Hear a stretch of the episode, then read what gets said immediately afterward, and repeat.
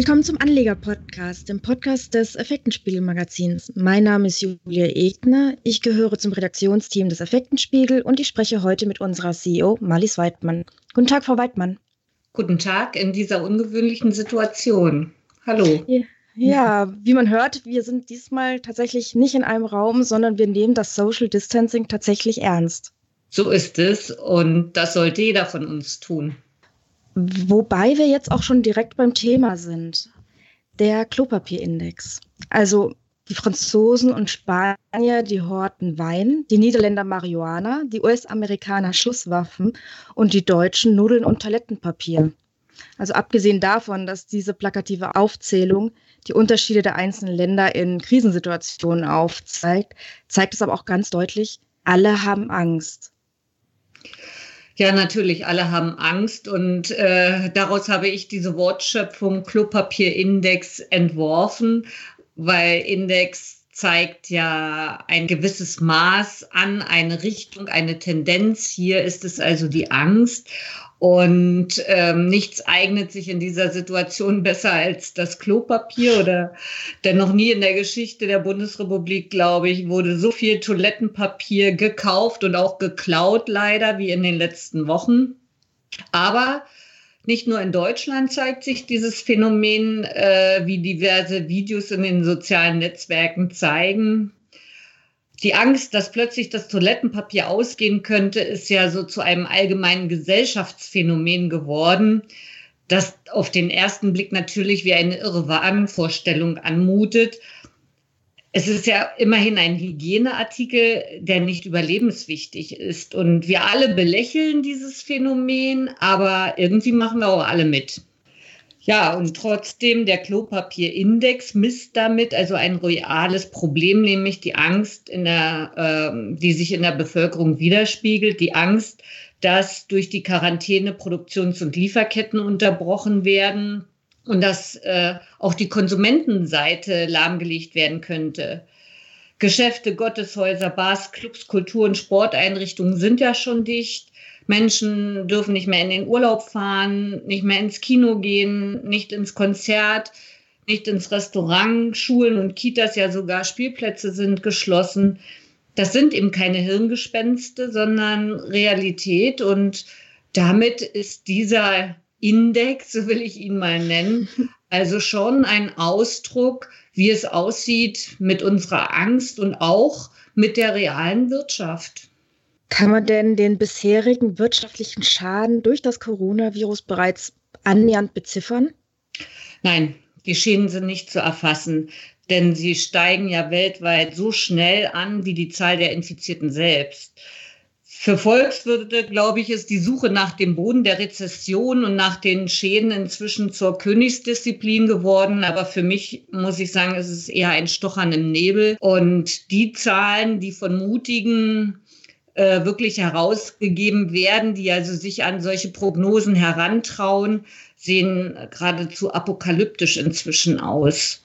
Also der Präsident des IFO-Instituts zum Beispiel rechnet bei einem dreimonatigen Teilstillstand der Wirtschaft damit, dass die Wirtschaftsleistung in diesem Jahr allein in Deutschland um bis zu 21 Prozent schrumpfen könnte.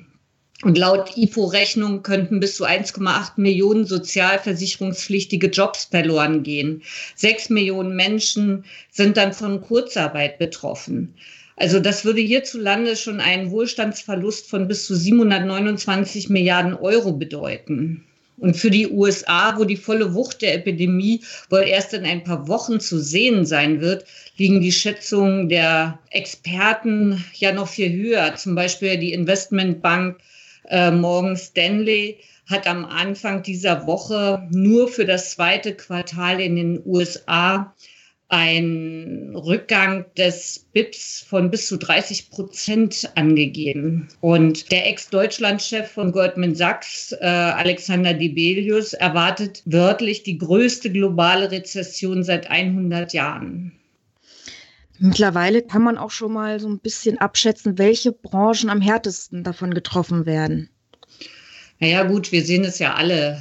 Ja, also die Gastronomie, Eventbusiness und Reiseindustrie, die liegen ja völlig am Boden. Die Airlines haben ihren Betrieb eingestellt. Der Flughafen Frankfurt gleicht ja einem riesigen Parkplatz. Lufthansa-Chef Carsten Spohr hat erklärt, aus kommerzieller Sicht ergibt Fliegen zu diesen Zeiten überhaupt gar keinen Sinn mehr und lässt äh, fast 760 Flugzeuge seiner Flotte am Boden. Ja, Autoindustrie und die Zulieferer haben ihren Betrieb zum Teil eingefroren. Wo es wieder anläuft, ist China. Aber in Europa äh, steht die Produktion quasi still. Das Gleiche trifft für den Maschinenbau zu, wo auch eine Million Menschen in unserem Land beschäftigt sind. Die Chemiebranche, auch hier sieht es nicht besser aus. Ich glaube, man ist besser dran, wenn man die Branchen nennt, die vielleicht profitieren könnten, also wie Internet, Pharma oder Lebensmittelindustrie. Alle anderen werden leiden. Und wie sieht es denn konkret mit den Banken aus?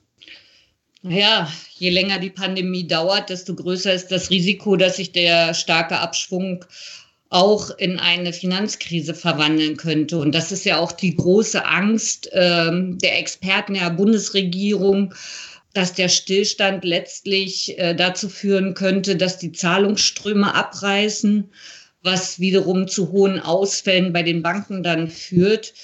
Das gilt, und da sind wir dann schon wieder direkt an, der, an den Börsen, vor allem auch für sogenannte Lombardkredite, bei denen Kunden Wertpapiere als Sicherheit hinterlegen. Ähm, Lombardkredite, was heißt das jetzt nochmal genau? Also die hinterlegen, die Kunden hinterlegen Wertpapiere. Und das Richtig, also heißt. Also Bisher ist es so, die Unternehmen oder auch Privatkunden konnten äh, Kredite aufnehmen und konnten, Kredite werden ja besichert. Äh, wir kennen das, wenn unsere eigene Immobilie besichert wird, aber auch Wertpapiere konnten bisher bis zu 60 bis 70 Prozent ihres Wertes als Sicherheit hinterlegt werden. So, jetzt sind die Kurse gefallen und fallen diese Kurse mehr als 20 oder 30 Prozent, wie jetzt in der Krise, dann hat der Kunde eine Nachschusspflicht, sogenannte äh, Margin Calls. Das heißt, er muss jetzt, weil ja jetzt diese 70 Prozent erreicht werden oder sogar unterschritten werden, muss er also nachschießen, um seinen Kredit zu besichern. Und diese Nachschusspflicht kann er entweder mit Barmitteln decken oder mit dem Verkauf der Wertpapiere. Und solche Verkäufe eben, also diese Margin Calls, wurden in den vergangenen Wochen weltweit flächendeckend ausgelöst. Oder wenn der Kunde nicht nachschießen kann, das ist noch schlimmer, dann werden die Wertpapierbestände von den Banken komplett veräußert. Also sie können zwangsliquidiert werden. Und das hat es auch gegeben in den letzten Wochen. Und damit hat sich natürlich die Situation an den Finanzmärkten wiederum verschärft weil natürlich aus dieser Angst eben, dass die Bank Ausfälle haben könnten, Wertpapiere in den Markt kommen und damit die Kurse wieder drücken. Und jetzt bedarf es eben auch der Zwischenfinanzierung durch die Notenbanken, damit die Finanzwelt nicht wieder in den Krisenmodus abrutscht. Und die Notenbanken haben ja auch mittlerweile reagiert. Auf jeden Fall. Also äh, die Notenbanken weltweit und auch, das muss man sagen, Bundesregierung haben inzwischen den Turbo angeschmissen. Also hier gilt dieses Mal wirklich äh, klotzen statt kleckern. Und das machen sie richtig gut. Dort, wo es noch ging, weltweit wurden die Leitzinsen auf nahe Null abgesenkt, wie zum Beispiel in den USA oder Großbritannien. Dazu kommen riesige Ankaufprogramme für Anleihen und Aktien, um, um eben dagegen zu halten. Und auch hier in Deutschland werden ja riesige Finanzmittel zur Verfügung gestellt und auch wirtschaftlich Bundeswirtschaftsminister Altmaier hatte ja zunächst einen Drei-Stufen-Plan vorgelegt. Und schon zur ersten Stufe gehörten ja ähm, solche Instrumente wie Bürgschaften oder äh, Kredite der KfW-Bank, also der Kreditanstalt für Wiederaufbau, die sehr viel Erfahrung hat, äh, wie sowas geht, noch aus ähm, damals nach der Wiedervereinigung mit den neuen Bundesländern, um gegen kurzfristige Liquiditätsprobleme einzuschreiten. Erleichterungen beim Kurzarbeitergeld war ein Mittel Steuersenkung. Und diese Maßnahmen hatte ja der Bundestag und Bundesrat bereits im Schnellverfahren beschlossen. Und die zweite Stufe sah dann schon Kredite um ein Limit vor. Die dritte Stufe beinhaltet nun ein Konjunkturprogramm oder Konjunkturprogramme, muss man sagen, im großen Stil. Insgesamt per heute äh, werden ja die Firmen und Einzelunternehmen mit 50 Milliarden Euro direkt unterstützt, drei Milliarden alleine für Krankenhäuser. Das Land NRW buttert zum Beispiel für die eigene Wirtschaft 25 Milliarden Euro bei. Und insgesamt hat also, gibt es einen 400 Milliarden großen Garantiefonds für Unternehmenskredite und viele weitere Maßnahmen. Das erfordert natürlich wiederum einen Nachtragshaushalt ähm, und dass die Schuldenbremse ausgesetzt wird und damit eben auch die schwarze Null als Leitlinie der Politik eben äh, nicht mehr gilt oder vorläufig nicht mehr gilt. Ja, oder in den USA plant ja Trumps Regierung ein Stützungsprogramm im Gesamtumfang von 1,2 Billionen US-Dollar. Also da ist schon eine Menge drin. Ich habe gerade auch äh, bei Reuters gelesen, das ist ganz äh, aktuell, dass viele Länder auch äh, selber noch die kleinen Gewerbetreibenden unterstützen, denn die Bu äh, Bundesregierung äh, plant ja halt die Arbeitnehmer und Selbstständigen mit Soforthilfen zu unterstützen. Also ähm, bei fünf Arbeitnehmern gibt es 9000 Euro und äh, ab sechs bis zehn Arbeitnehmer eine Soforthilfe von 15.000 Euro. Ich habe jetzt gelesen, dass zum Beispiel Baden-Württemberg das nochmal aufstocken will. Und äh, das wird in anderen äh, Ländern auch so sein. Das sind ja alles ziemlich massive Maßnahmen. Man kann also schon sagen, die Märkte sind in Panik. Ja, die Märkte sind in Panik. Und das große Problem, was wir halt jetzt noch sehen, sind die USA, die Vereinigten Staaten. Die Pandemie zieht ja eigentlich um den Globus von China oder von Asien nach Europa jetzt in die USA und wir wissen halt noch nicht, äh, wie sich das dort entwickelt. Dort ist natürlich das Gesundheitswesen auf einem ganz anderen Stand als hier in Europa. Äh, dort empfinden die Menschen Ausgangssperren oder Einschränkungen als noch größeren Eingriff in ihre Persönlichkeit und Freiheit. Äh, wir kennen das also, äh, das wird noch schwierig und das kann eben momentan niemand abschätzen. Anfang März haben Sie ja noch getitelt Keine Panik. Bleiben Sie dabei? Ich bleibe dabei, dass Panik ein schlechter Ratgeber ist. Das habe ich damals schon gesagt.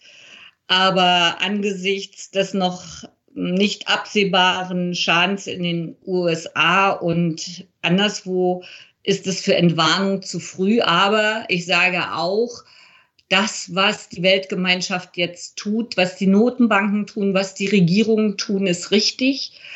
Ähm, ist auch angemessen in der Schärfe und in der Höhe. Und das wird auch greifen. Aber Anleger, wir Anleger warten ja immer auf die Gelegenheit dann zum Wiedereinsteigen an den Märkten.